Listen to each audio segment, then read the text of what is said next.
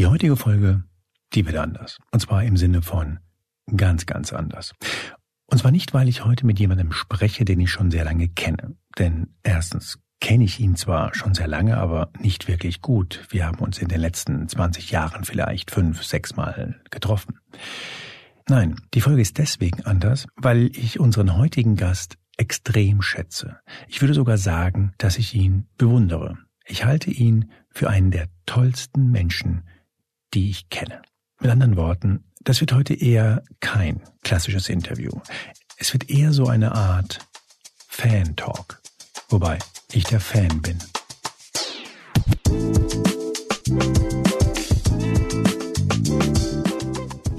Willkommen bei Moreno Plus 1, dem Interview-Podcast des Spiegel und mein heutiger Gast ist Feridun Saimoglu.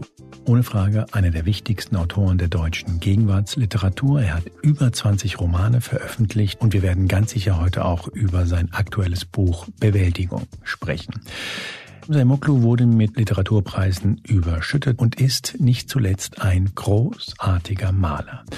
Für Leute wie mich, also mit sogenanntem Migrationshintergrund, war Saimoglu eine durchaus prägende Figur Mitte der 90er Jahre. Der Ausdruck Kanake, damals noch deutlich häufiger als heute von Deutschen benutzt, den machte Muglu zu einem Ehrbegriff. Die Sprache, die ich in meiner Kindheit hörte, die nicht ganz deutsch war und auch deshalb anders klang, weil meine ganzen Freunde keine Deutschen waren, dieser Sprache gab er einen Namen, Kanak-Sprach. Und das lange, bevor es sowas wie den deutschen Hip-Hop gab. Ich habe einfach mal äh, aufgeschrieben, was mich so für Worte anwehen, das sagst du immer so. Ich weiß das gerne benutzt, immer dieses, ja. äh, etwas weht mich an. Also es gibt eine ganze Reihe Worte, zum Beispiel äh, naheliegende wie, weiß ich nicht, äh, Bachmann-Preisträger, Bestsellerautor, Literaturstar, durchaus bekannte äh, Worte, die zu dir passen, wie äh, Gartensbergsammler, Schreibmaschinentipper, weniger bekannte Worte wie äh, Krimi-Autor, äh, Superstreber, was man gar nicht so, so gedacht hätte. Du hattest mal in Miktat, wie viel Fehler? 47 in Deutsch? Stimmt. Ich hatte 51. Wirklich Stell wahr? dich hinten an. fünfte, fünfte Klasse, ich hatte eine 6 in Deutsch bei Herrn Weinelt. Klasse ah. 6. Und ich hatte in der Klasse, äh, in der elften Klasse. Oh, was? In der elften hattest du 41 Fehler? Nein, das Diktat nicht. Das war in der Grundschule. Aber äh, ich, es war so ein Schock. Viele Jahre später, ich weiß, das war eine Hausarbeit über Georg Trake, so. Mhm. Das ist mir jetzt eingefallen. Und dann war der dafür bekannt, der Deutschlehrer in der elften Klasse, dass er alle Arbeiten, ob Hausarbeiten oder tatsächliche Prüfungen, äh, hochgehalten hat und die Note verkündet hat. Saimoglu 6.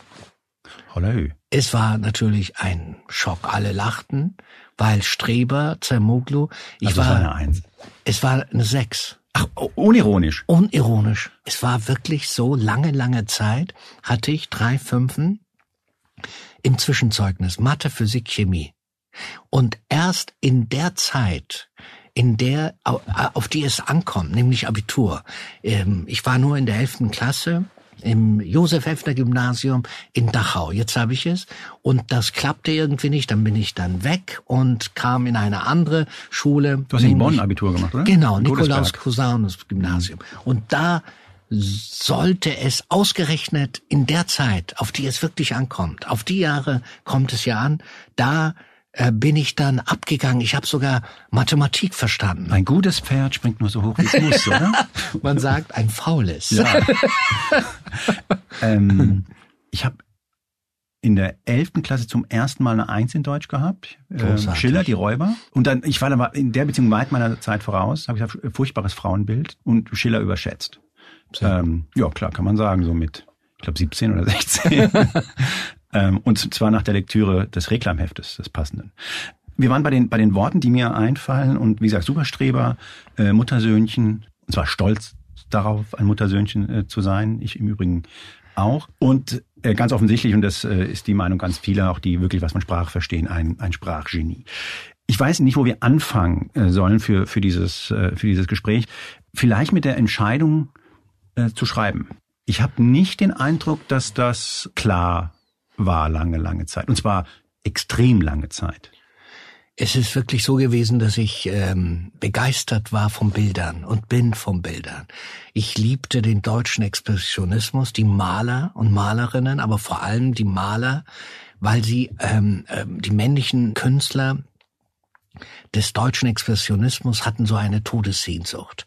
Und äh, dieser Schatten hat sich dann auf die Bilder gelegt. Das liebte ich und das liebe ich immer noch. Diese Todessehnsucht. Was ist das Leben wert? Oder man soll, man soll doch nicht wie ein ähm, so kniefieselig, nicht so, so, so, äh, äh nicht so wirklich haushalten. Was soll das in diesem Leben hauszuhalten? Sondern ins Feuer. Und ins Feuer bedeutet natürlich nicht einfach Hurra, äh, äh Kugelhagel oder ähm, bedeutet nicht äh, plumpe Vaterländerei, sondern es bedeutet wirklich auch in den Wahnsinn. Und als ich die violette Kontur von Ernst Ludwig Kirchner, wenn ich klug schwätzen darf. Ich bitte drum, wir sind beim Spiegel. Ja, entdeckt habe. Ich konnte es nicht fassen. Ich war, man muss sich vorstellen, ich war neugierig, ja, aber ich war, ich wäre fast in die Sonderschule gekommen, weil ich aus lauter Schüchternheit. Du warst extrem schüchtern. Ja, ich habe gar nicht gesprochen. Oder ich habe dann gesprochen, wenn ich in meine Fantasie etwas ausgemalt habe, statt die Schnauze zu halten und sich mir diese Sachen einfach nur still und stumm vorzustellen, habe ich dann äh, zu diesem Bild etwas gesagt und muss flog aus der Klasse. So und das äh, war aber jetzt nicht irgendeine eine Koketterie, sondern es war wirklicher als die Wirklichkeit. So, da muss man sich vorstellen, ich gucke ähm, die Bilder an und wie, ich, wie alt bist du? Entschuldigung, dass ich unterbreche. Da. Es fing da mal an, sieben, acht, mhm. neun mhm. und äh, die, das Anschauen war großartig. Und äh, denn wenn ich dann ich habe mir gesagt, ein, ein Bild ist ein Rahmen, das ist ein Ausschnitt, sagt man so, aber was ist denn, was ist denn rechtslos? Also da ist der Weg ja versperrt. Was ist links los? Was, was ist im Himmel los? Und das habe ich mir ausgemalt. Oder ich habe mir ausgemalt, wieso die Menschen mit dem Rücken zum Betrachter setzen. Und ich habe mir ausgemalt, Liebe mit Liebe.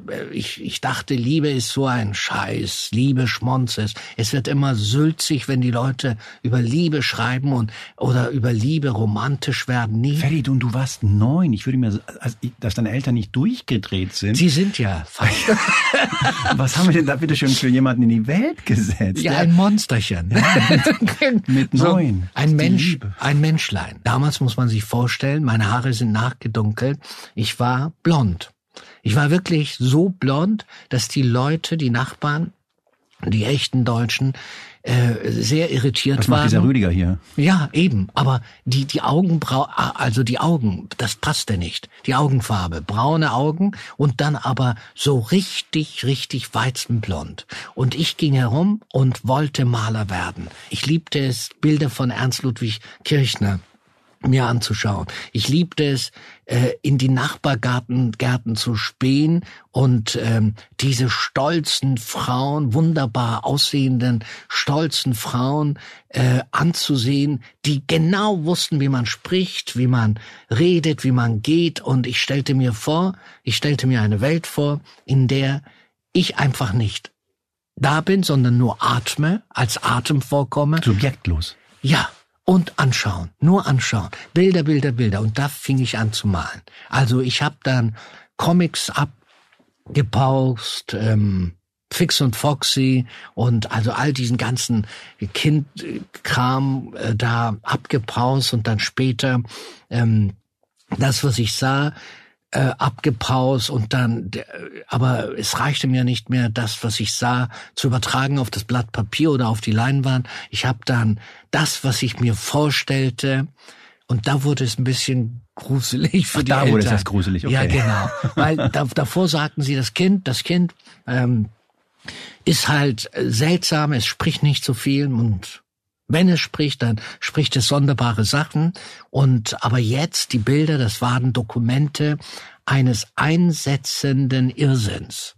Denn ich habe tatsächlich, was habe ich denn gemalt? Ich habe Grimassen gemalt. Ich habe Haut, die sich, also äh, ich, ich habe eine Nacht gemalt. Äh, und in dieser Nacht öffneten sich plötzlich 20, 30 Augen. Oder ich habe eine Haut gemalt, die nur aus Zungen besteht.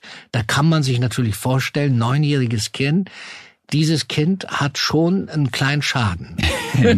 ähm, wir spulen ein bisschen vor. Du wirst Jahrgangsbester in, in Bad Godesberg, umgeben von äh, Diplomaten, Söhnen und, und, und, und Töchtern zum Teil. Das ist eine tolle Schule ja, gewesen, ja. tolle freie Schule und wirklich ähm, diese Diplomatenkinder waren eigentlich, wie man sich das so vorstellt, gar nicht so klassisch ähm, verblödet oder nee, verwöhnt. Sind sie nicht, wenn man sie erstmal ja, ganz genau, genau sondern ja. Äh, Wahnsinn, da habe ich erst gesehen, wie charmant man sein kann. Ja. Da habe ich gesehen, wie verspielt man sein kann. Also da habe ich viel gelernt. Ich war ja einer, der es eins zu eins meinte und überhaupt die Vorstellung, nicht verlogen zu sein, ähm, und also dann aber mit Hüftschwung an die ganzen Sachen zu gehen, ja. das kannte ich nicht. Und ich habe das ähm, von diesen herrlichen Diplomaten äh, Töchtern und Söhnen ge wirklich gelernt. Ich habe in Bonn gelebt und habe da auch zum echt? ersten Mal, ja, ja, in, in Poppelsdorf und hey. habe zum ersten Mal da auch gemerkt, so eine so eine Eleganz. So genau. eine gewisse Selbstverständlichkeit, Leichtigkeit. Äh, man muss nicht alles sagen, man muss nicht lügen. Ja. Aber man muss ja auch nicht alles äh, sagen. Das stimmt. Ich weiß total, was du, was du meinst. Mhm. Du hast äh, als braver äh, Sohn, der du warst, den Wunsch deiner Eltern äh, übernommen, nämlich die hätten gerne einen Arzt. Wahrscheinlich hatten sie mit meinen Eltern telefoniert. Und äh, das hast du gemacht, hast das Physikum gemacht. Man könnte jetzt streiten, ist das nicht der schwerste Teil? Und hast dann, glaube ich, parallel äh, Kunst angefangen und dann beschlossen, das lassen wir jetzt. Ich werde Maler und Krass, die Welt hat so. nicht auf dich gewartet. Nein. ich kann also nicht mit Heldentaten aufwarten. Also die Rebellion überhaupt ein Wort, das mir verhasst ist. Rebellen und Rebellion ähm, bringe ich immer mit sogenannten Rock Rockruinen unserer Zeit in Verbindung, alt gewordenen Rockern, die damals mit der Schmalztolle oder keine Ahnung, mit angemalten Augen ähm, irgendwie als Bürgerschreck was taugten und heute nichts. Aber nein, ich äh, kann nicht, nicht von Rebellion reden, ich kann nur von Eseleien reden. Deswegen flog ich man redet von der, von der negativen Legende Zermoglu zweimal aus nichtigen Gründen, aus, wegen Eseleien. Also wirklich nicht, weil ich tolle große Kunst gemacht. Ich wünschte, ich könnte das sagen, ähm, aber ich kann es nicht sagen, weil es nicht stimmte. Ähm, ich bin da rausgeflogen zweimal, weil ich dachte, ich erfinde die Kunst neu und es ging, es ging, also ich habe Riesenschinken gemalt, zweimal drei Meter, viermal sechs Meter. Size does matter, ne? Ja, Kunst oder so. Genau. Ja, so. Große, große Leinwand, großer Künstler. Genau. Ja. Und äh, wie, wie bescheuert, wie bescheuert ist man? Weil man kann da natürlich ähm, im großen Format schummeln. Sehr sehr viel schummeln. Und Warum? Weil der Eindruck dann qua Masse, also qua Größe bereits da ist? Ganz die, genau. Der, der, der, Impact bereits da ist? Richtig. Ah, okay, ja. Klar. Weil, weil, äh, man, es ist das, das, das ähm, Bild gewordene Grandiositätsverlangen des Menschen. Das ist das Privileg der Jugend, das würde ich absolut akzeptieren.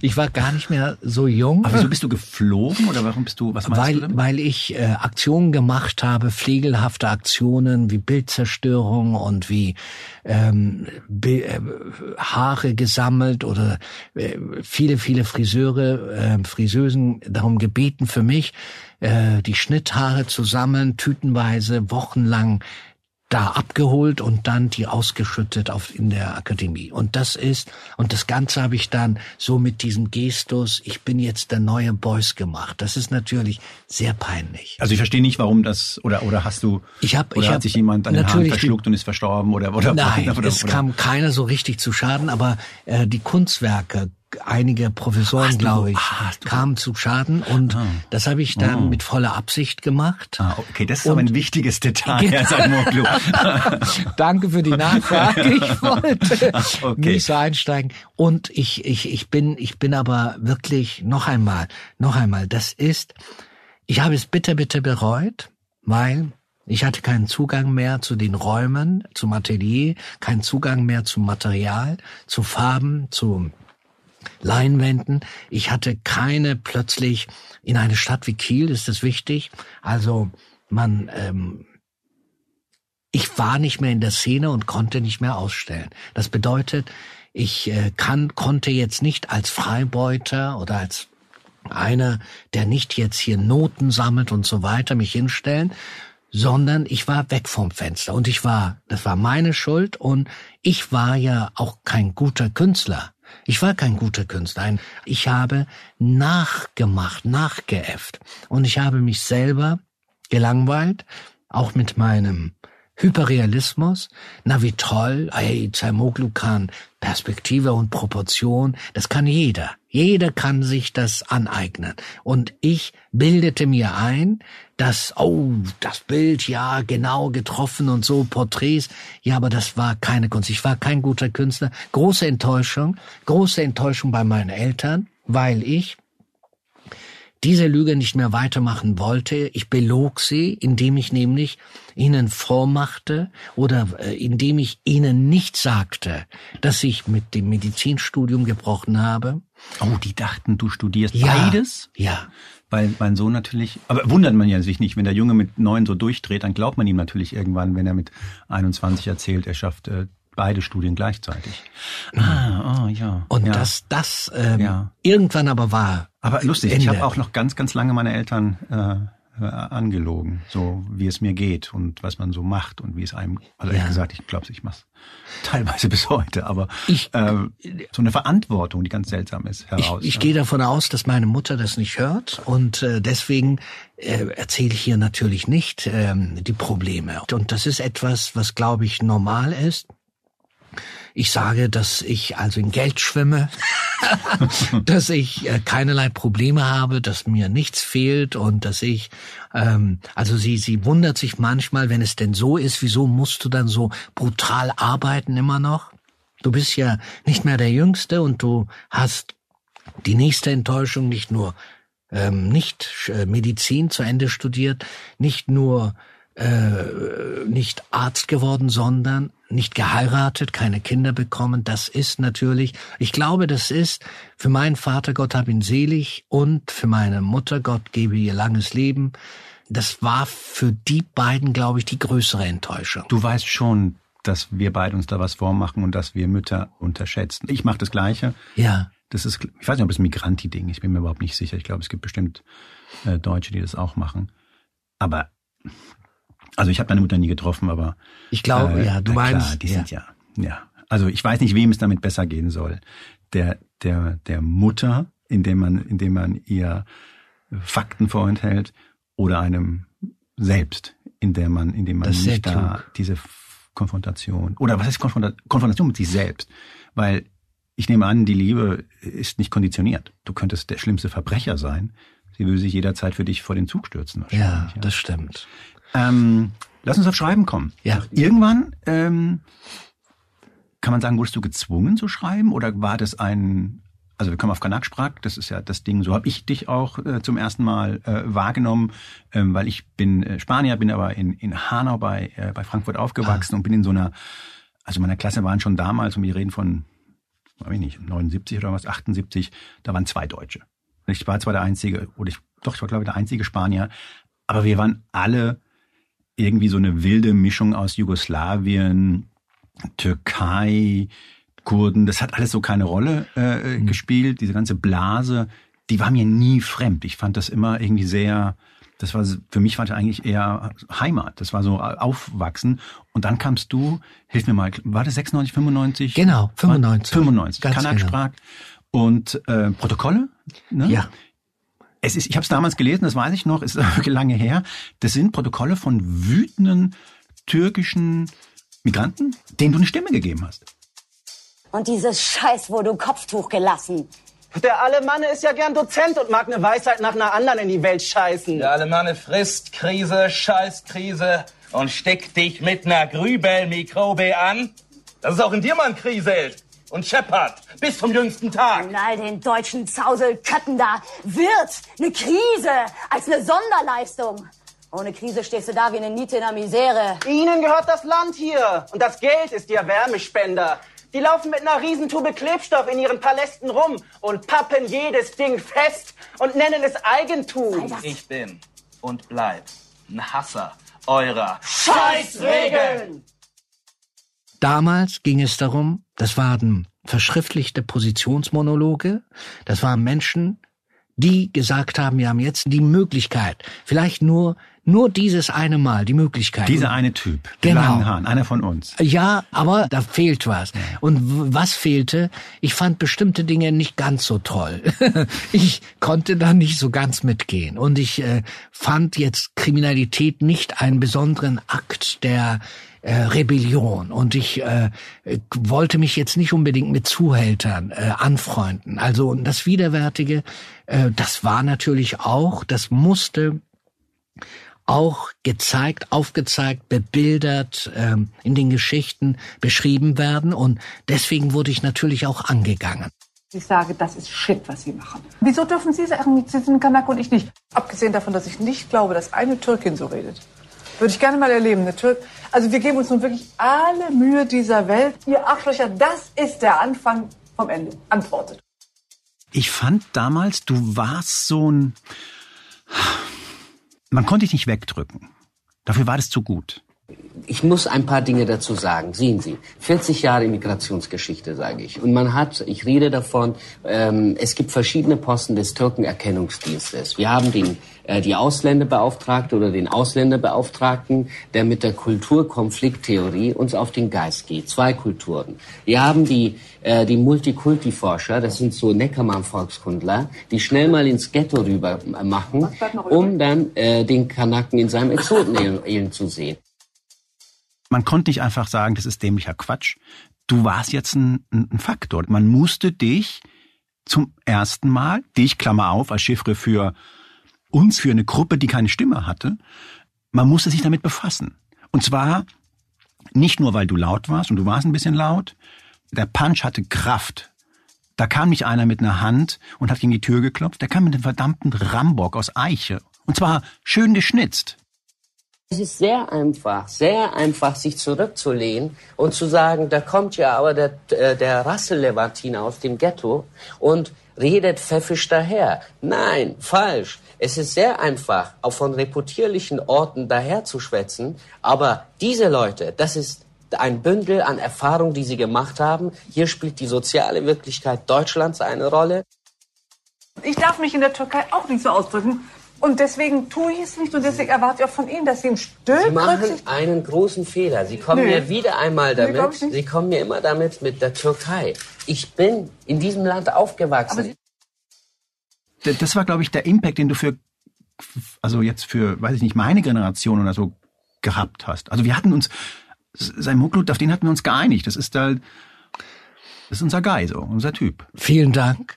Ich glaube gar nicht, dass es deine Absicht war. Na, nein, und ich ging mir auf die Nerven wegen der grelle Affekte, wegen der grellen Affekte, wegen dieser, also wegen der, wegen Lärm und Lautheit. Das ist ähm, das Privileg der Jugend. Ich, ich lasse es, ich lasse es immer wieder gelten. Das gilt, das gilt für mich bis heute. Die dürfen eine Menge Quatsch machen. Ja, aber aber da war ein, ein kranker Überschuss. Weißt du, da war nichts gegen Überschwang. Und das ist, hat sich ja bis heute erhalten. Ich laberte aber. Aber du warst jung. Ja, und ich habe diese Fehler gemacht. Ich, man hat mich zur Talkshow eingeladen und ich konnte nicht Nein sagen und äh, bin da hingegangen und habe mich gewundert, wieso die auf mich einprügeln. Wieso? Weil ich äh, äh, die Rolle, der Rolle genügte. Ich wollte darüber reden, wieso, ob wieso man von dieser ich als einer aus Deutschland von dieser bundesdeutschen Innerlichkeit mal endlich mal wegkommt. Nein, man kommt nicht weg. Man kommt nicht weg. Alle flennen, heulen. Und die Türken haben sich das so schön abgeschaut und erst die Ostdeutschen, die Bundesdeutschen flennen rum, äh, die Ostdeutschen flennen rum, die Türken flennen rum. Und was erzählen sie? seit Jahren, dass sie zu kurz kommen. Am Arsch die Räuber. Rumzuflennen und zu sagen, ja, ich komme nicht an meine Rechte und dann auch noch äh, mit so einem Blockwart-Jargon daherzukommen oder die, Definitionsallmacht über eine bürokratische äh, deutsche Sprache äh, erlangen zu wollen, das ist das allerletzte. Also muss man wütend bleiben. Was macht denn das jetzt, wenn wir plötzlich anfangen, Sprache bürokratischer zu machen. Gerade wenn man, wenn man schreibt, ist der Sound ja so entscheidend. Wie klingt das. So ist es. Und es darf nicht dazu führen, dass ich oder das andere jetzt ähm, sich in Selbstzensur versuchen. Ich tue es nicht. Ich werde das nicht tun und ich habe ähm, bin bei einem Verlag. Ähm, die sind wirklich so äh, also das ist bei denen so selbstverständlich, dass man dass ich da in dieser Freiheit belassen werde. Also ich muss natürlich äh, dann ähm, ab und zu mal, aber daran bin ich gewöhnt. Kann man sich daran gewöhnen? Nein, aber ich meinte damit, ich, es ist sehr häufig vorgekommen, was, dass ich im Spucke-Regen der Verachtung stand. So ist es nun mal. Jetzt aber von der anderen Seite. Äh, von allen Seiten. Also mal äh, gibt es den ähm, eine Veranstaltung, ich bin da eingeladen, eine von vielen auf der Bühne, der Abend der äh, nicht der Differenz, sondern wie heißt dieses Zauberwort? Vielfalt? Die, ja, aber äh, das Diversität. Ich danke dir. Ja. Das Wort, das ist wirklich was Freudianisches. ich vergesse das immer, immer und ich stell, ich nehme mir immer vor, Mensch, merkt ihr das? Divers, Diversität. So, es ist der Abend der Diversität. Ich bin auf der Bühne und dann werde ich gefragt und ich habe nur einen Satz erstmal gesagt, nämlich, dass ich nicht unter dem Grabtuch der Identität ersticken möchte. Bumm, was geschehen. So, und an einem Abend der Diversität, jetzt habe ich es mir gemerkt, ähm, ist das falsch. Und diese, äh, ich wurde niedergebuht und äh, ich habe Sachen dann gehört, äh, die mir ins Gesicht gesagt worden sind, das kenne ich. Ich schiele ja nicht darauf, ähm, äh, dass, dass, dass ich denke, oh, wenn ich jetzt diesen Satz sage, äh, kommt es jetzt zu einem Shitstorm oder keine Ahnung. Also wir haben es jetzt mit einem Verhaltenskodex zu tun, wie damals, 95. Da war das ja genauso. Man hat mich, Zitat genannt, Zaimoglu ist die Arschbombe aus Kiel. Am Anfang seiner Recherche ist der Autor in Feridun Saimoglus neuem Buch Bewältigung noch zuversichtlich. Der Autor der ein Buch über Hitler schreiben will, steht an der Grabplatte und empfindet nichts. Hier also ruht der große Deutsche, dessen Größe von anderen großen Deutschen bezeugt wurde. Also jetzt nach diesen ganzen leichten Themen, lass uns über ein Sujet äh, sprechen, das äh, gewissermaßen äh, entspannter ist, und zwar Adolf Hitler. ähm, das ist so ein, so ein Thema, da dachte ich, als ich das, das hörte, dass man sich dem annimmt, fand ich, äh, fand ich beeindruckend. Es ist erstaunlich, erstaunlich gewesen. Auf der einen Seite gab es Menschen, die sagten, Adolf Hitler, Nationalsozialismus, Holocaust, Shoah, das äh, alter Käse ist vorbei. Es ist eine Zeit, wir haben die Zeit überwunden und wir sind das einzige, die einzige Nation auf der Welt, die eine solche Ungeheuerlichkeit imstande war zu überwinden. Und auf der anderen Seite aber sah ich nicht Luft und Leere, sondern ich sah Dokumentationen. Seit Jahren geht es so. Man schaltet den Fernseher an einem beliebigen Tag ein und Adolf Hitler äh, Grüßt. ja. Ähm, dieses, die, ähm,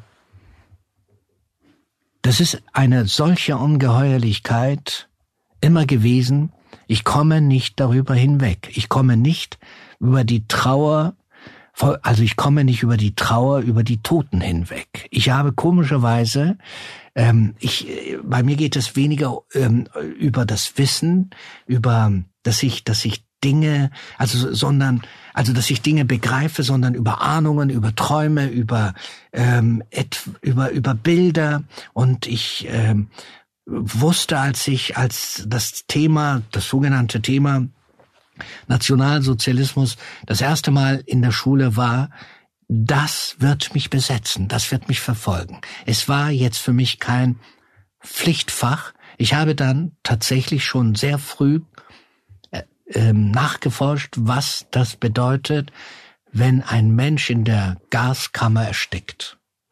Denn das eine war, was ich auch gesehen habe, was mich so, so erbittert machte, Hugo Boss hat damals diese schnittigen Uniformen der SS, der SA und äh, auch der Nazi-Größen äh, geschneidert und äh, auch Wehrmacht, also die sahen toll aus, die Verbrecher toll, sehen toll aus und die sogenannten Opfer, die Menschen, die man zu Opfer gemacht hat, in, in solchen wirklichen unwürdigen Fetzen, dass man weggucken wollte, weil also das gehörte sich nicht. Das, ich wollte eine Geschichte schreiben.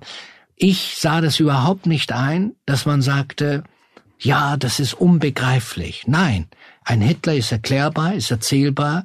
Diese Geschichte, ähm, die keine Geschichte ist, sondern diese tatsächlich singuläre Vernichtung, dieses äh, singuläre äh, Verbrechen ist erzählbar und erklärbar. Und ich habe hunderte von Büchern in den letzten Jahren gelesen. Der erste Reflex bei mir, ganz ehrlich, äh, war, ähm, okay, so ein Buch kann man auch Anmaßung nennen. Ja, ähm, ganz genau. Eine Bewältigung kann es nicht geben. Eine genau. Bewältigung genau. ist mir nicht geglückt, ausdrücklich nicht. Äh, ich habe mich sehr über dieses Wort ähm, und ärgere mich immer noch geärgert in der Vergangenheit. Vergangenheitsbewältigung. Vergangenheitsbewältigung war immer, immer Hitlerbewältigung. Man meinte Hitler. Es ging um Hitler und wenn ähm, ich dann, ich habe hunderte Bücher gelesen und war dann sozusagen der Klugschwätzer, der äh, sich Wissen angeeignet hat. Das reichte aber nicht, das reichte nicht. Ähm, in diesem Buch bin ich, ich bin es, natürlich. Ähm, selbstverständlich ist es Autofiktion. Man kann darüber streiten, ob alles so sich abgespielt hat, wie ich das beschreibe. Aber tatsächlich habe ich über Selbstverletzungen, über das Bluten, über das Ausbluten, über ähm, diese sich mehrende Trauer, ähm, diese Geschichte aufgeschrieben. Welche Geschichte?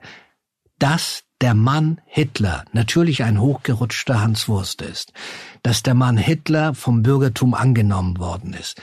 Aber es ist ja, es ist wirklich was ist möglich? Es ist möglich, kein Sachbuch zu schreiben, das wollte ich ja nicht, sondern es ist möglich, die Folgendes aufzuschreiben. Was passiert? Was passiert, wenn ein Mann sich in den Worten, in den Begriffen der Macht und der Mächtigkeit äh, der Welt stellt? Das ist sehr einfach die, das ist sehr einfach, sich dahin zu stellen auf einen Hügel und dann zu sagen, ihr seid Ameisen. Es ist sehr, sehr, sehr einfach. Es ist in Klammern nicht so einfach, wie der Erlöser sich sozusagen auf einen Hügel zu stellen und sagen, selig sind die Armen. Das ist, es gibt nur diese Modelle. Dazwischen ist nix. Dazwischen ist Gelaber, Gelaber, Gelaber. Entweder hast du das eine oder hast du das andere. Und in diesem Buch wollte ich aufschreiben, wie die Vergiftung durch Worte, durch diese Worte allmählich ähm, bis zur Schl äh, Vollendung äh, der Schlechtigkeit ähm, abläuft. Ich wollte im Grunde genommen mit diesem Buch Bewältigung darstellen, dass die Worte einen bewältigen. Man muss nur in diesen Worten, es ist sehr, sehr einfach, in diesen Worten sprechen, schauen, wer sozusagen grauenhaft auf die Welt schaut, wird sehr viel Applaus bekommen als einer, der sagt, Barmherzigkeit, Barmherzigkeit, Barmherzigkeit. Also darum geht es in diesem Buch.